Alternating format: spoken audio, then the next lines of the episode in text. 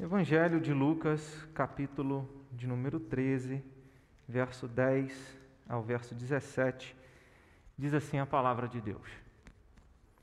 Ora, ensinava Jesus no sábado numa das sinagogas. E veio ali uma mulher possessa de um espírito de enfermidade, havia já 18 anos.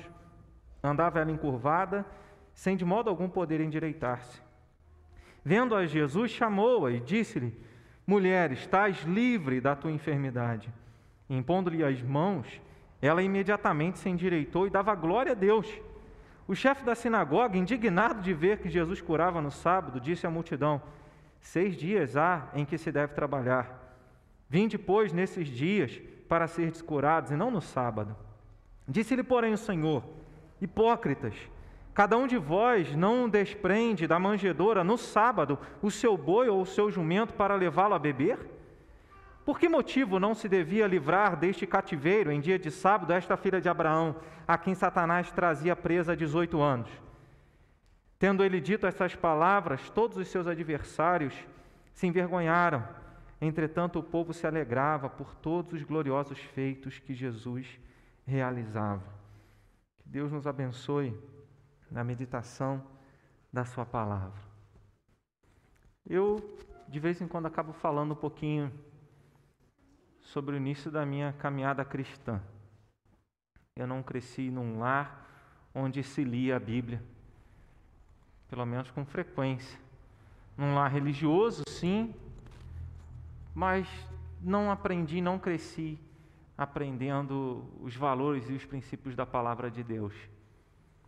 E num período em que eu comecei a me despertar para vários assuntos e que, olhando hoje, poderiam ter me levado para longe de Deus. E aí Deus trabalhando e vai cercando a gente. Né, eu fui, eu conheci Karine, família dela é evangélica, da igreja presbiteriana. E aí Deus começa a cercar. O meu irmão foi alcançado pela graça de Deus, conheceu é, um, um, amigo dele de trabalho, o convidou para montar uma célula na casa dos meus pais, meus pais aceitaram. E aí Deus, quando eu estava na casa da Karine, me cercava lá. Quando eu estava em casa, tinha célula. E Deus ele vai alcançando, e não importa é, a, sem pensar em Deus, sem, sem desejar dedicar uma vida ao Senhor, e Deus já me alcançava, já vinha ao meu encontro. A minha vida foi mudada.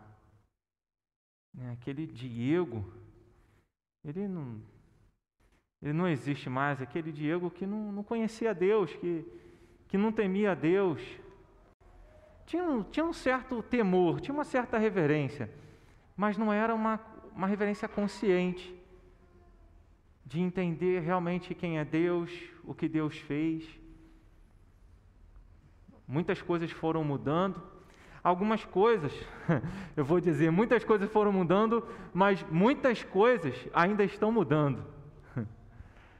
Porque palavrão que eu falava, não falo mais. Mas aquela impulsividade às vezes ainda vem, né? E quando eu vejo, já falei. Meu Deus, me ajuda a segurar a minha língua, a minha boca. E ele continua fazendo essa obra. Ele continua fazendo essa obra.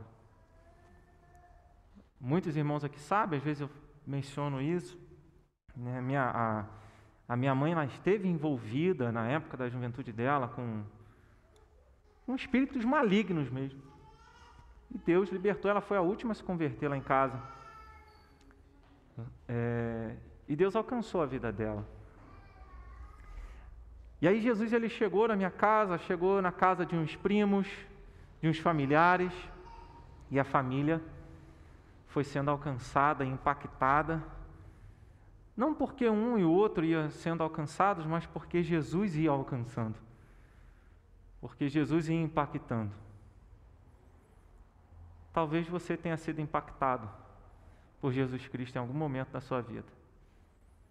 Ele pegou você, quebrou você, mas fez de novo.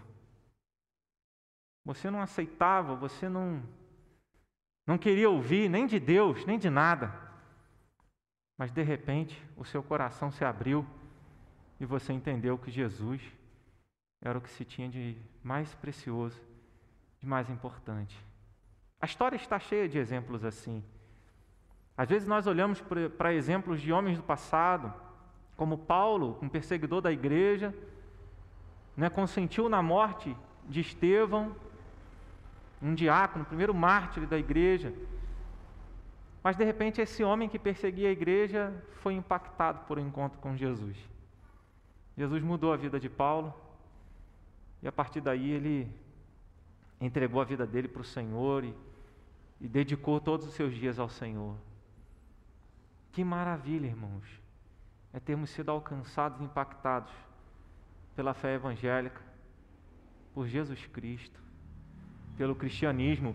Ah, o cristianismo é, das, é, é, é, a, é a maior religião do mundo. Dados aí de 2017, 2018, 2,2 mais ou menos bilhões de pessoas cristãs. Depois vem o islamismo com 1,6 bilhões. O cristianismo já é praticamente o dobro do que o islamismo e, e continua a alcançar pessoas, continua a impactar pessoas. Os irmãos recebem no WhatsApp da igreja as notícias dos missionários, missionários lá no Oriente Médio, outros países, vão pregando o Evangelho, alcançando outras vidas. Como Deus tem transformado vidas. E eu penso que o mundo não está pior por causa disso. Porque Deus continua trabalhando, Jesus continua impactando o mundo, continua transformando vidas, continua fazendo a obra que só Ele pode fazer, que é abrir o coração né? e, e nos dar o Seu Espírito Santo, para que nós possamos confessá-lo como nosso Senhor como nosso Salvador. Podemos falar do impacto do cristianismo em tantos aspectos da sociedade, economia, ciência, educação com o cristianismo, é, principalmente depois da reforma protestante, muitas escolas, universidades surgiram por causa de cristãos que entendiam a relevância, a importância do estudo. Né? Cientistas, muitos cientistas renomados, cristãos, outros teístas, né? tinham uma fé num único Deus, pessoas que impactaram o mundo. E como isso tem feito a diferença? Nós mesmos fomos alcançados por Deus, pela graça dele, pelo cuidado dele. E esse texto mostra mais uma vez uma pessoa sendo impactada, sendo alcançada por Jesus. Alguém que que há 18 anos vivia uma enfermidade. Embora Lucas, como um médico, eu penso que Lucas, como médico, ele sabia discernir o que, que era uma enfermidade de um problema espiritual, né? de uma enfermidade causada por uma situação espiritual. Ainda que é possível que naquela época Lucas desconhecesse o problema dessa mulher em termos é, científicos, em termos acadêmicos, mas Jesus no texto deixa claro que era a causa era um espírito maligno a mulher era oprimida por Satanás e isso trouxe uma enfermidade sobre a vida dela. Isso não é uma regra, é importante dizer isso. Não é uma regra, porque senão alguém poderia pegar esse texto e dizer assim: todo mundo que tem enfermidade é um demônio, é um enviado de Satanás. Não é isso que o texto está dizendo. Mas esse problema específico tinha um fundo espiritual para a vida dessa mulher e que já carregava, e ela já carregava isso há 18 anos. Nesse contexto, Jesus e, Lucas é a última vez aqui no livro, no, no Evangelho, que ele registra Jesus entrando numa sinagoga e ensinando. Então, dá a ideia que aqui foi a última vez, e esse texto especificamente, embora Lucas faça parte dos evangelhos sinóticos, ou seja, Mateus, Marcos, Lucas, que trazem as mesmas histórias, histórias semelhantes, essa história só está aqui. E Lucas registra essa história, Jesus indo numa sinagoga, ensinando como ele fazia, ele era um mestre da lei, e ele ensinava a, a palavra de Deus, e naquele momento ele para tudo para dar atenção a uma mulher, que não pediu a ele nada. Às vezes você vai ajudar alguém, é, você pode até ouvir, vem cá, eu te pedi alguma coisa. Mas até isso Jesus faz. Ele não se importa com a resposta do outro, ele quer fazer o bem, ele quer transformar a vida das pessoas, ele quer mudar a história da vida das pessoas, porque essa é a missão dele, esse é o propósito dele. Ele disse: O filho do homem veio buscar e salvar o perdido. Então, esse é o propósito de Jesus. E os religiosos, atentos ali e sempre à espreita, tentando pegar Jesus em alguma falha, para que facilitasse a acusação deles. Vamos ver o que, que ele vai fazer. E o religioso, então, o líder da sinagoga, ele não discute com Jesus a matéria. A sinagoga é um lugar de estudo, e no estudo o orador fala e o outro tem o direito de questionar, de perguntar. Mas ele não faz isso, ele se dirige às outras pessoas, mandando um recado, uma indireta para Jesus e principalmente para a mulher. Fala: olha, não se deve curar no sábado, isso é trabalho. Para eles, eles deturparam o mandamento, o quarto mandamento, que ensina que nós devemos trabalhar seis dias e descansar um, e nesse dia de descanso é o mesmo dia em que nós temos que servir a Deus e nos dedicar a, a trabalhos piedosos. Mas eles mudaram isso tudo e, e trataram da coisa de forma literal. Então não posso trabalhar, não posso fazer nada. E aí eles falaram: olha, se você quer ser curada, que você venha nos outros seis dias e não hoje, porque hoje não é dia de fazer trabalho algum. Jesus então questiona: olha, vocês estão sendo hipócritas então. Por que no dia de sábado vocês tiram animais de vocês para dar de beber a esses aos seus animais? Não devemos libertar também, fazer o bem àqueles que estão precisando. Então, esse contexto é um contraste entre a religiosidade judaica e a misericórdia, o amor, a graça, o cuidado de Deus. O que impactou a vida da mulher não foi a postura é, é, sisuda e ríspida daquele líder da sinagoga. O que impactou a vida daquela mulher foi a postura humilde, amorosa misericordiosa de Jesus. É isso que Jesus fez, é isso que ele continua fazendo, e ele continua fazendo através do cristianismo, que impactou a minha vida, creio que impactou a sua vida e continua impactando a vida de milhões e milhões de pessoas. Será que nós temos tido contato realmente, entendemos realmente esse cristianismo que impacta a vida das pessoas? O cristianismo que impacta a vida das pessoas, ele prioriza as pessoas. E é o que o texto mostra no verso de número 12, quando Lucas registra que Jesus, quando a mulher, depois que a mulher entrou, no verso de número 11, ela entra na sinagoga, querendo aprender, querendo estudar a palavra, mas no verso 12, Lucas registra: vendo a Jesus, chamou-a como uma mulher, não podia falar. Estava ali apenas querendo descedentar a sua alma, querendo ouvir uma palavra de Deus, querendo ouvir uma mensagem, algo que pudesse alentar a sua alma e continuar fortalecendo ela para esses anos que já há 18 anos vivia em sofrimento. Então ela queria ouvir de Deus, mas Jesus a viu.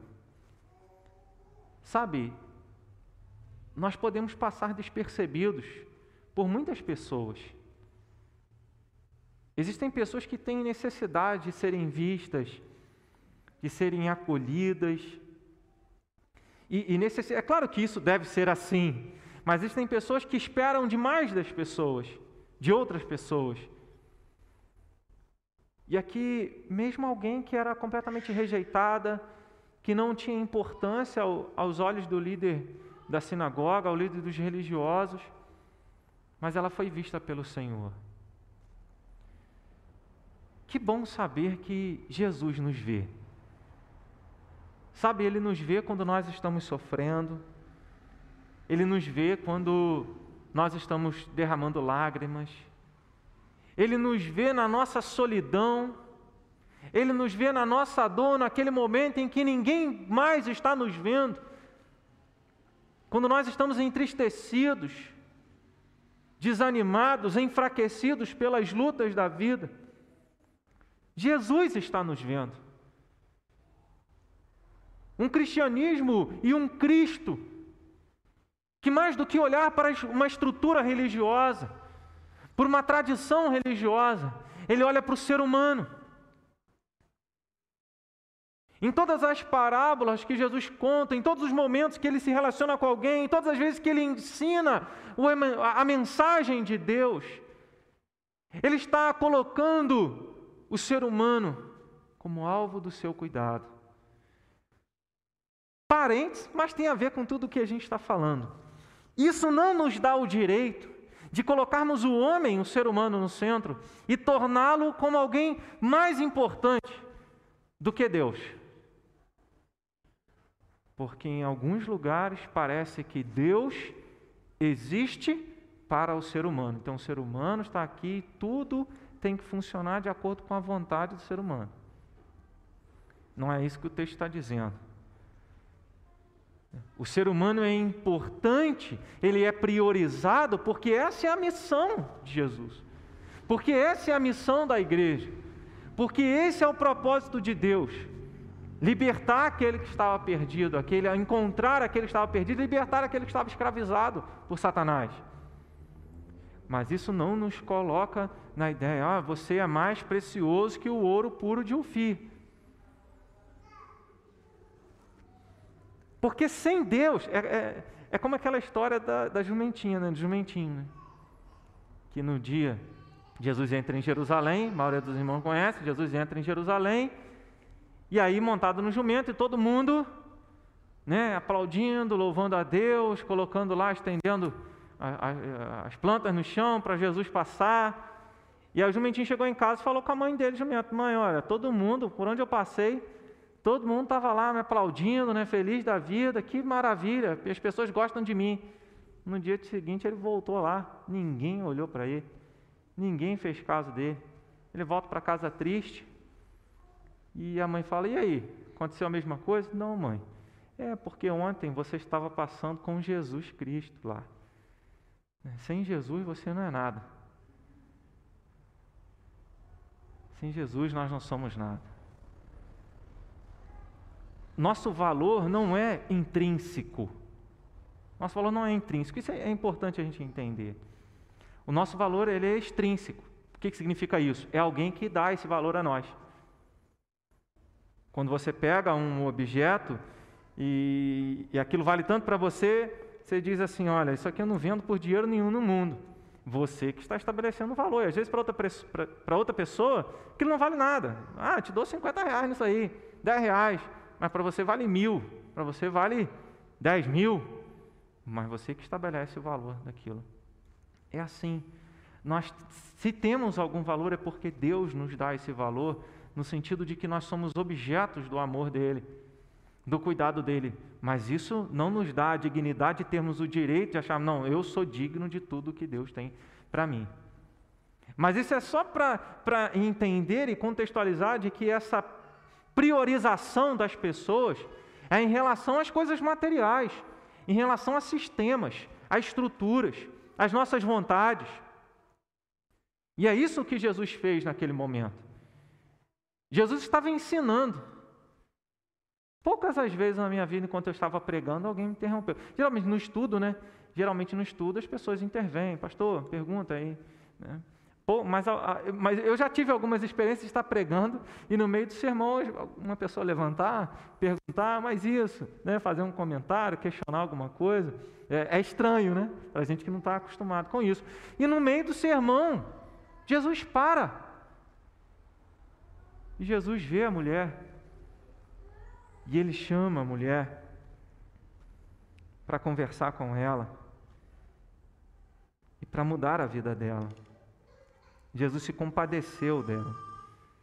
Isso mostra a misericórdia de Deus, isso mostra o cuidado de Deus. Isso é para nos lembrar que Deus não está indiferente às nossas dores, que Deus não está indiferente ao nosso sofrimento. Se alguém que nem pediu, que estava ali querendo ouvir uma palavra que vinha de Deus, E ela não pediu e foi alcançada. Foi tratada pelo Senhor. Jesus deixa toda, todo aquele sistema, toda a opinião dos religiosos. Às vezes a gente fica preocupado: o que, que os outros vão pensar, o que, que as pessoas vão pensar se eu fizer isso, se eu ajudar tal pessoa.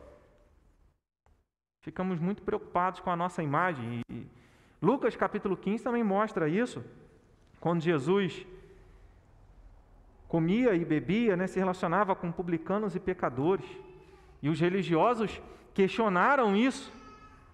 E Jesus conta então três parábolas da ovelha perdida, da moeda perdida e do filho perdido, para mostrar que Deus não está preocupado em tradicionalismo, em regras humanas, doutrinas humanas, mas ele pensa na pessoa. E aí, a gente precisa aplicar isso na nossa vida. Às vezes a gente fica preocupado com a estrutura da igreja, com o ministério da igreja, com a sociedade interna. É, a gente está vivendo esse período de pandemia que alguns ministérios estão parados, né? Mas a gente, a gente fica preocupado é, mais com a estrutura do que com as pessoas. Algo que nós estudamos há, há meses passados no livro A Trelice e a Videira, que é um livro que fala sobre discipulado. E ele mostra que, sim, a treliça é importante porque dá sustentação à videira, mas a treliça não tem vida. A estrutura, as estruturas que nós temos enquanto igreja, não devem ser mais importantes do que as pessoas. Então, se eu tiver que mudar a estrutura, é, vamos acabar com esse ministério aqui, vamos criar outro, para que mais e mais pessoas ouçam o Evangelho, vamos fazer. O que nós precisamos lembrar é que nós mesmos fomos alcançados por esse cuidado de Deus, que nos fez o seu alvo e nos manifestou o seu cuidado e o seu amor. Então lembre-se disso, que Jesus não está cego para a sua dor, para as suas lutas, para as suas dificuldades, sejam elas quais forem. Mas isso também deve nos levar ao, entendimento seguinte: como o apóstolo João, na primeira carta, ele ensina: olha, nós amamos porque Deus nos amou primeiro. Então, se nós fomos alvos desse cuidado de Deus que, a despeito de qualquer sistema religioso, de qualquer é, nacionalidade, olhou para a nossa vida e nos alcançou, enviou Jesus para a nossa salvação, que nós façamos isso também. Sabe, o cristianismo que impactou a minha vida, só impactou a minha vida porque Deus usou alguém e alguém foi até mim. Alguém deixou de fazer alguma coisa para compartilhar comigo o Evangelho. E esse tempo de pandemia, nós temos aí as redes sociais, temos alguns momentos de diálogo, a gente conversa com outras pessoas, ainda que seja de máscara. Mas nós precisamos olhar para as pessoas. A gente está preocupado com tantas coisas, as pessoas brigam por causa de time de futebol, as pessoas brigam por causa de política, as pessoas se ofendem por causa de opiniões diversas e esquece do valor do ser humano, que é a imagem e semelhança de Deus que merece no sentido de que ele traz em si a imagem e semelhança de Deus, então é digno de ser cuidado, de ser de ser ouvido, de ser percebido. Quando olhamos para as pessoas, o que nós vemos? Você só vê o que as pessoas têm? Você só vê a roupa? O que você vê quando vê as pessoas? Não sei se você já é, teve esse tipo de postura, pensamento. Você está andando na rua e aquele monte de gente passando de um lado do outro e você fica pensando. Eu já tive esse pensamento. Senhor, quantas dessas pessoas que passaram por mim agora conhece a Ti? Quantas dessas pessoas que passaram por mim agora vão habitar no céu? Sabe, loucura de ficar pensando. Cada pessoa que passa se conhece o Evangelho se não conhece, se tem Jesus, se não tem. Por trás de cada pessoa tem um nome, tem uma história, tem uma vida. E é com isso, é com isso que nós devemos atentar. Se nós queremos, como igreja, fazer a diferença na vida das pessoas, porque nós fomos alvos desse cuidado de Deus, alguém fez a diferença na nossa vida, Jesus usou alguém para impactar a nossa vida. É assim que o cristianismo continua crescendo. É assim que o Evangelho continua sendo multiplicado. É assim que vidas continuam sendo transformadas. Com o cristianismo, a vida humana passou a ser valorizada. Tem um livro que fala: e se Jesus não tivesse nascido? James Kennedy. E nesse livro ele conta que antes do cristianismo os pais tinham autoridade. E até hoje algumas culturas têm isso, principalmente em algumas culturas indígenas ah, eu não gostei desse filho, dessa criança que nasceu, eu pego e jogo do outro lado do muro da cidade, na floresta, para os animais devorarem. Ah, esse aqui é, é idoso, não está produzindo mais, deixa ele lá na sarjeta, não precisa nem dar comida para ele morrer mais rápido. Mulher é igual bicho, então deixa ela lá. Era assim antes do cristianismo. Mas com a vinda de Cristo, aqueles que eram marginalizados agora são trazidos são priorizados e tratados como seres humanos. É claro que hoje em dia há muita discussão e muitas questões éticas quando se fala de direitos humanos e justiça. Porque a Bíblia prega as duas coisas.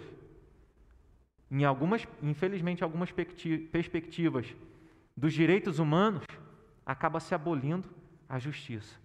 E isso é danoso. Mas quando nós olhamos para esse Cristo que, que não olha para a cor, que não olha para a história familiar, que não olha para as nossas faltas e pecados, mas simplesmente toca na nossa vida. Apocalipse 7,9 diz que existem, o povo de Deus é formado por pessoas de todas as tribos, povos, línguas, raças e nações. E o religioso estava fazendo o quê? O líder da sinagoga e, os, e as outras pessoas, no dia de sábado, eles tiravam o animal, ia lá alimentar o animal. Né? Colocando o quê? Ah, dando mais importância a um animal do que uma pessoa. Isso não está tão longe dos nossos dias, onde algumas pessoas são, priorizam mais o cuidado com um bichinho, com um pet, do que com um ser humano.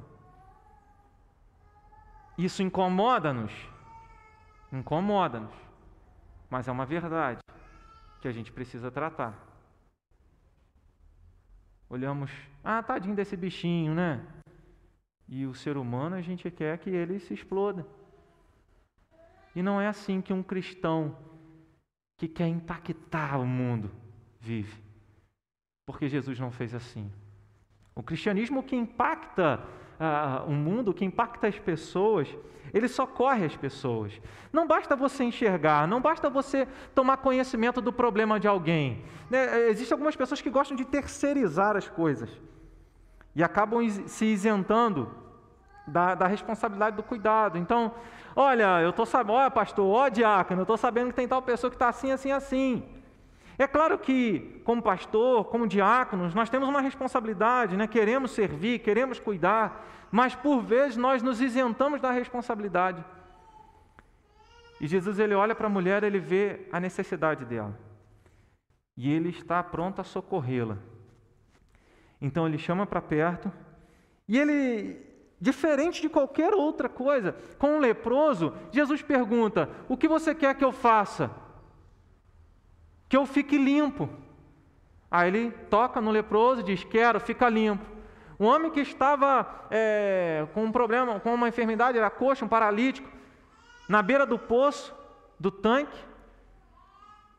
E aí estava muitos anos lá, trinta e tantos anos lá, 38, se não me engano. Jesus pergunta: Você quer ser curado? Porque você está aqui há tanto tempo. Ah, não tem ninguém que me coloque lá. Não, não precisa não, só levantar e vai embora. Jesus olhava para a necessidade das pessoas e, e, e ministrava socorro para a necessidade das pessoas. O problema é que nós imaginamos e vamos terceirizando. Não, isso a igreja faz. Não, isso os diáconos fazem. Não, isso é papel do governo fazer. E nós vamos nos isentando, nos isentando da responsabilidade que esquecemos, e não apenas esquecemos, deixamos de viver como Cristo. Posso pregar aqui até mais empolgado, né, como exaltei a voz agora, mas é um desafio que todos nós temos. É claro, se nós formos socorrer todas as pessoas, que estão caídas à beira do caminho. É difícil para nós darmos conta. Mas se você resolver fazer a diferença na vida de alguém, de uma pessoa, já fez uma grande diferença. Então, Jesus, a primeira coisa é, é curar a enfermidade dela. Diz, agora você pode se endireitar. Então, a ideia é que ela devia ter algum problema ali. É, é, ainda que tenha um, aspecto espiritual, né, uma influência de Satanás, um problema de nervos ali que atrofiou ali a coluna, travou a coluna 18 anos. Andava encurvada. E agora ela pode se colocar de forma ereta. E aí teria condição de trabalhar melhor, conseguir um trabalho, conseguir alguma atividade que pudesse tirar o seu próprio sustento. Então Jesus devolve a dignidade dela, Jesus restaura a saúde dela. É, mas esse não é o principal. O socorro de Deus na nossa vida, ainda que possa se, se manifestar em questões materiais e físicas, mas o texto mostra que havia uma ação maligna. Verso de número 16. Por que motivo não se devia livrar deste cativeiro em dia de sábado esta filha de Abraão? Então Jesus reconhece né, que ela era ali alcançada é, e manifestava a fé, essa filha de Abraão, filha dessa promessa que Deus fez a Abraão, promessa de salvação, a quem Satanás trazia presa há 18 anos. Então, o inimigo maligno tinha ali uma ação sobre a vida dessa mulher há 18 anos. Como eu falei no início, não é uma regra que toda enfermidade tem um fundo espiritual, né, demoníaco. Algumas coisas, algumas doutrinas, algumas igrejas, algumas, é, alguns é, pensamentos teológicos né, acabam colocando isso como uma regra, mas não é. Aqui é uma situação específica. Mas que demonstra que a necessidade dela não era apenas é, sopa e sabão. A Missão Vida tem um lema: sopa, sabão e salvação. Ou seja, você tem que reintegrar, restaurar, e nós temos esse instrumento de Deus para restaurar a pessoa como um todo, alcançar integralmente a pessoa. Não adianta também você só falar de Jesus e não encher a barriga da pessoa. E não assistir. Ah, não, deixa eu orar por você, eu não vou orar por você. Fala que vai orar, às vezes nem ora. A melhor coisa que você fazer é quando alguém te pedir para orar, você fala assim: vamos orar agora. Porque aí não dá tempo de você esquecer e você vai ter, ter tido a oportunidade de orar por essa pessoa. Então é socorrer as pessoas, o cristianismo nos socorreu. Cada um de nós temos uma necessidade. E talvez naquele momento em que você foi alcançado é, pela, pelo Evangelho, pela palavra de Deus, você tinha uma, uma necessidade. Fosse carência emocional, fosse um problema físico. Mas a maior das nossas necessidades é aquela onde a nossa alma está distante de Deus por causa dos nossos pecados e é reconciliada com o Senhor por causa do sacrifício de Jesus, o nosso Salvador. Então agora ela pode glorificar a Deus. Porque a obra que foi feita ali não foi apenas uma obra física, mas uma obra espiritual. O maligno ele vai tentar, e, e Jesus fala sobre isso, os evangelhos falam sobre isso, as cartas de Paulo, os apóstolos Pedro nas cartas também fala que o diabo, ou o ladrão, que é o diabo, vem para matar, roubar e destruir. Mas Jesus veio trazer vida abundante. E aí, lá na primeira carta de João, capítulo 3, verso 8, diz assim: aquele que pratica o pecado procede do diabo, porque o diabo vive pecando desde o princípio. Para isto se manifestou o Filho de Deus, para destruir as obras do diabo. Às vezes nós ficamos preocupados, e existem pessoas hoje em dia que ficam mais preocupadas com o que o diabo está fazendo do que com o que Jesus fez. Ah, será que fizeram uma macumba para mim? Ah, será que fizeram algum trabalho de maldição? Será que eu fui amaldiçoado? Será que eu estou com alguma coisa? Será que tem um inimigo atrás de mim? Será que tem um demônio? Será que tem uma opressão maligna? Será que tem possessão demoníaca? Será que tem isso? Será que tem aquilo outro? E a obra de Cristo? Então nós precisamos lembrar que a obra de Cristo na cruz, quando ele disse está pago, está pago, resolveu. Para, é no passado o tempo verbal em 1 João 3,8. Para isto se manifestou o Filho de Deus, para destruir as obras do diabo. Saber que em Jesus, e esse texto da, dessa mulher que agora foi curada depois de 18 anos, encurvada, Jesus revela o domínio dele, não apenas a sabedoria dele, a está ensinando na sinagoga, não apenas o domínio dele, a soberania dele sobre toda e qualquer enfermidade, qualquer problema humano, mas o domínio dele, a vitória dele sobre Satanás, que é o nosso inimigo. Alguém pode falar assim: ah, eu não tenho inimigo. Graças a Deus, você tem um ainda, que é Satanás. E é esse inimigo que o tempo todo tenta nos afastar de Deus, que tenta nos destruir, tenta roubar nossa comunhão com o Senhor, tenta é, trazer tristeza, nos fazendo sentir culpados, esquecendo da obra da salvação que Deus realizou por nós através de seu Filho Jesus Cristo. O grande cuidado de Deus é com a nossa alma, ainda que seja o propósito dele em ressuscitar o nosso corpo na volta de Jesus, porque ele morreu, Jesus morreu para salvar alma e corpo. Né? Algumas pessoas falam, de vez em quando eu lembro isso, é, em algumas mensagens, algumas pessoas, ah, vamos evangelizar para salvar almas. Não, é para salvar a vida, porque Jesus morreu para salvar a nossa alma e também o nosso corpo. Senão não tinha necessidade de ressurreição se fosse só a alma. Mas a glória da ressurreição, quando seremos como Jesus, esse é, é o ápice da obra redentora de Cristo. Então, o socorro que o cristianismo traz impactando a vida das pessoas, ele muda as pessoas integralmente. Porque ele não trata apenas de questões cardiovasculares, de enfermidades, porque ele também cura, mas ele trata das questões da alma. E isso muda, gente. Provérbios capítulo 4, verso 23 diz que de tudo que se deve guardar, guarda o coração, porque dele procedem as fontes da vida. Mateus 15, depois do verso 8, verso 19, diz: Olha, do coração procedem toda sorte de coisas ruins. Então, o coração, na palavra, geralmente tem uma associação com a alma, que é o centro das nossas decisões, das nossas escolhas. Tudo flui, né? Provérbios 4, 23 e Mateus 15, verso 19, tudo flui do coração. Então, Deus toca na nossa alma. Então, aquelas pessoas que, como Paulo, que perseguiam os cristãos, matava, consentia na morte de cristãos, foi mudado, agora ele passa a servir a Jesus. Existem, existem relatos, testemunhos de pessoas que estavam isoladas e foram tocadas pelo Espírito Santo de Deus. E isso aqui é importante dizer, é uma forma extraordinária de operação da salvação de Deus. Que a forma ordinária é prega o evangelho, você ouve, o Espírito faz a obra e você crê em Jesus, se arrepende de seus pecados e crê em Jesus e se converte. Mas existem alguns muçulmanos que foram alcançados, tiveram um encontro com Jesus sem ninguém ter falado nada para eles.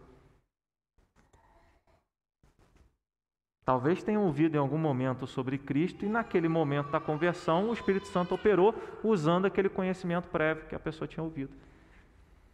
Então, o maior socorro que Deus nos dá é aquele na alma. Eu era assim, agora não sou mais. É... Antes da mensagem foi feita uma oração assim, né? Quando Deus mudou a nossa vida, não, Ele muda. Cristão que diz, olha, eu sou assim, vou morrer assim, vocês vão ter que me engolir desse jeito, eu não mudo, está errado. Porque o socorro que Deus trouxe para a nossa vida é mudar o nosso caráter, mudar a nossa forma de pensar. É, e a palavra para conversão é essa, é metanoia, é mudança de mente. Eu pensava de um jeito, agora não penso mais desse jeito, penso de outro jeito. Esse é o socorro que Deus tem para nós. Então, quando você estiver ansioso com questões materiais, com questões físicas, lembre-se que o maior socorro de Deus é aquele que Ele trouxe para a sua alma, é aquele que Ele trouxe em Cristo Jesus.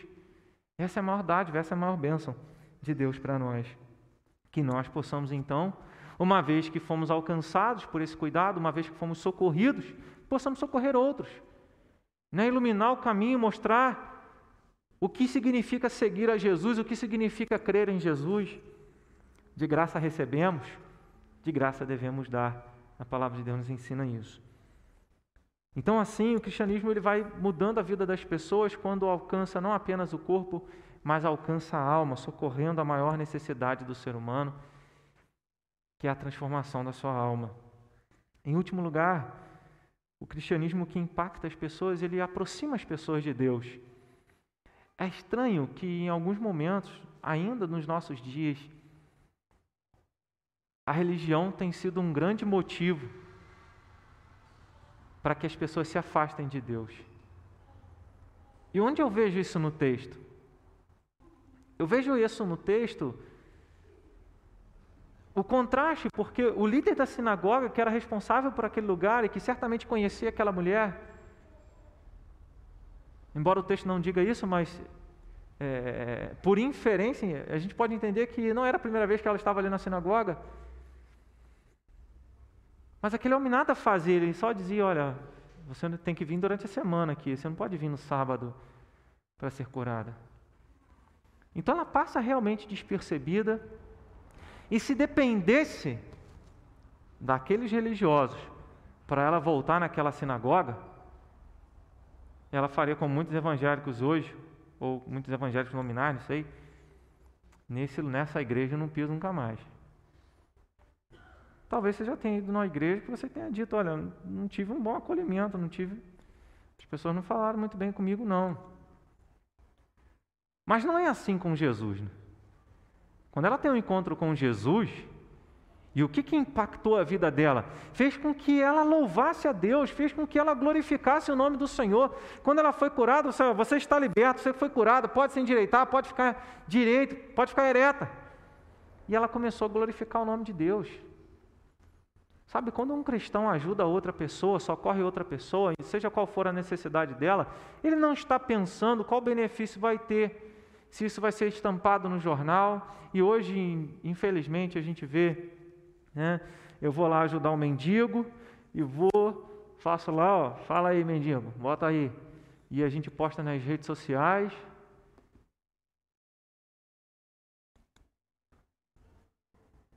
É para motivar outras pessoas a fazerem isso? Deus sabe, né, no coração de cada um. Não vou dizer que todo mundo que posta alguma foto em relação de alguma ação social não está sincero naquilo ali, né? Não tem o objetivo. É, é, todas as pessoas que postam alguma coisa têm o objetivo de aparecer. Não, não vou dizer isso, né? Deus vê o coração de cada um. Mas é estranho. Por que, que nós ajudamos alguém? Por que, que nós nos importamos com alguém? No nosso tempo, o normal é você faz se alguém faz por você. No nosso tempo, o normal é você ajuda se te ajuda. Se ninguém te ajuda, você não estende a mão. Você faz se você tiver, se você não tiver, você não faz. Se não for sua responsabilidade, então, você não faz. Cadê o prefeito? Cadê a igreja? Cadê tal pessoa? Mas a palavra de Deus nos ensina que ninguém é tão pobre que não possa doar a oferta da viúva. Ela deu tudo o que possuía, as duas moedinhas dela lá no gasofilácio. ela ofertou alguma coisa. E o que eu estou falando aqui não tem nada a ver com dinheiro, né?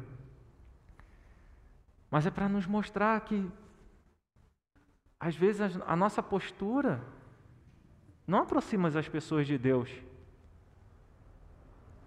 E se a nossa motivação a fazer alguma coisa é para que a gente bata no peito, para dizer assim: olha, está vendo? Eu fiz.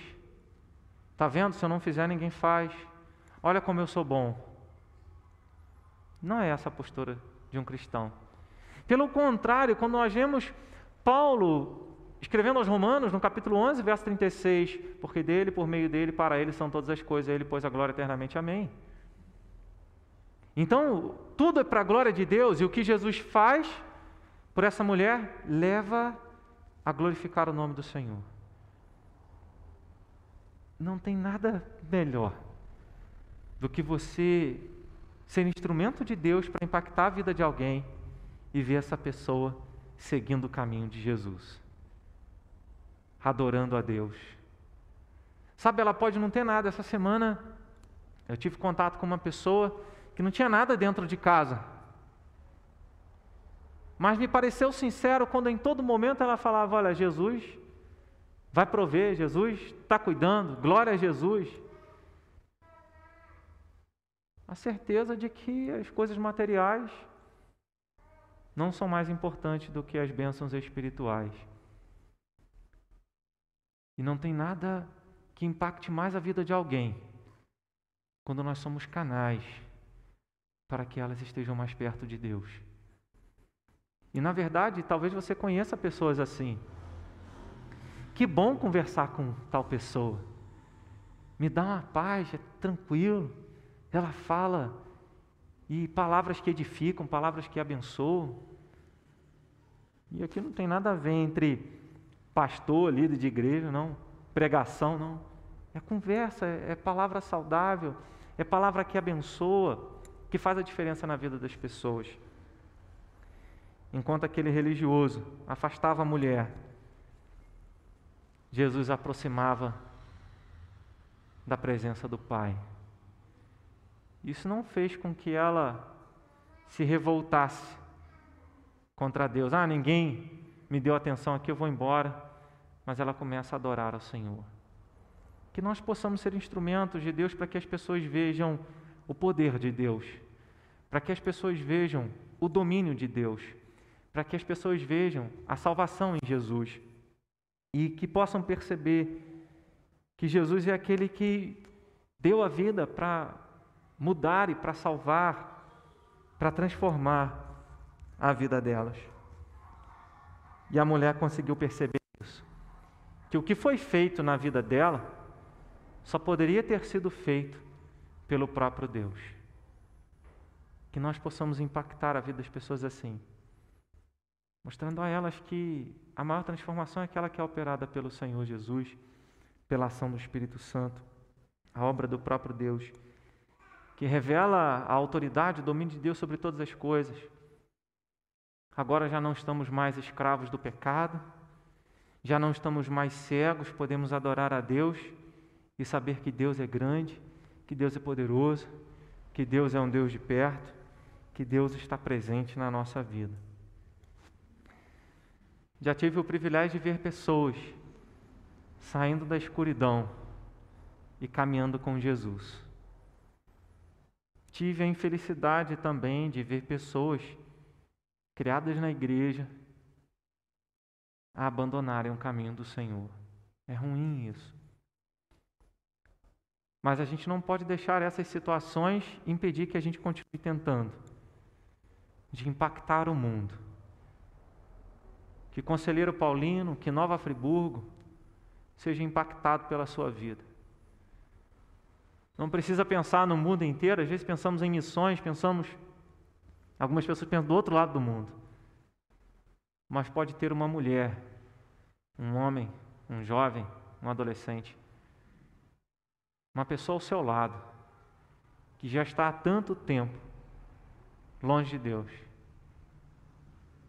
e que precisa receber a sua atenção, que precisa receber o seu socorro que precisa ter você como instrumento de Deus na vida dela, para que ela possa se aproximar de Deus, assim como Deus fez conosco, usando alguém. Que nós tenhamos essa alegria, que nós tenhamos essa disposição de lembrar o cuidado de Deus. Nós fomos alvos, você foi alvo do cuidado de Deus. E a, pergu e a pergunta é: o que mudou na sua vida? O que mudou na nossa vida? a partir do momento em que nós conhecemos Jesus Cristo como nosso Senhor e Salvador. Compartilhe isso com as outras pessoas. Esse é o verdadeiro impacto quando nós lemos o livro de Atos dos Apóstolos, também escrito por Lucas. Ah, o testemunho que os cristãos davam é como eles eram, o que Jesus fez na vida deles, como eles estavam agora. Eles lembravam do impacto de Jesus na vida deles. Eu era assim, agora fui mudado. Jesus mudou a minha vida, mudou a minha história e agora conheço a graça de Deus, a salvação de Deus. É essa a fé que nós devemos viver, sem hipocrisia, sem fingimento, sem falar, sem pregar e sem viver, pregando, mas sem viver, mas que nós possamos ser as mãos de Jesus, ser os pés de Jesus, sermos aqueles que serão usados pelo Senhor para abençoar, para alcançar, para impactar a vida de outras pessoas. Amém?